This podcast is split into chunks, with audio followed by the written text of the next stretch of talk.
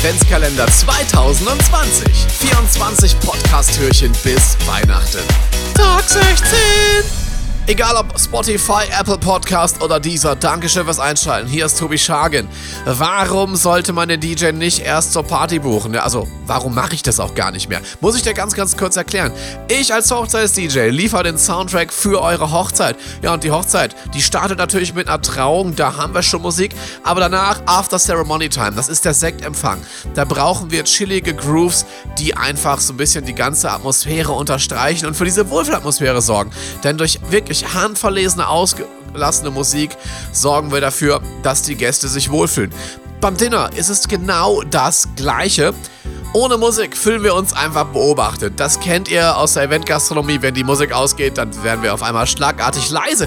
Und das wollen wir nicht auf Hochzeit. Dementsprechend brauchen wir durchgehend gute Musik, die dafür sorgt, dass wir uns wohlfühlen. Das ist der Soundtrack für eure Hochzeit.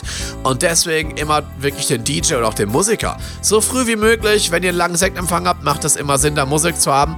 Wenn man natürlich jetzt direkt zur Location durchfährt zum Essen, ja, dann aber auch erst zum Essen. Wichtig ist aber wirklich spätestens ab dem Moment, wo die Gäste durch durchgängig in irgendeinem Raum sind, sollte man Musik haben, damit das Ganze einfach chillig wird. Und ich kann wirklich sagen, mittlerweile es entwickelt sich so, dass viele Brautpaare wirklich schon sagen, ab dem Sektempfang wollen wir Musik haben.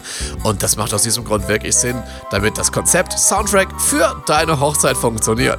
Ciao, bis morgen zum Throwback First Day. Tobi Schagen Adventskalender 2020. 24 Podcast-Türchen bis Weihnachten.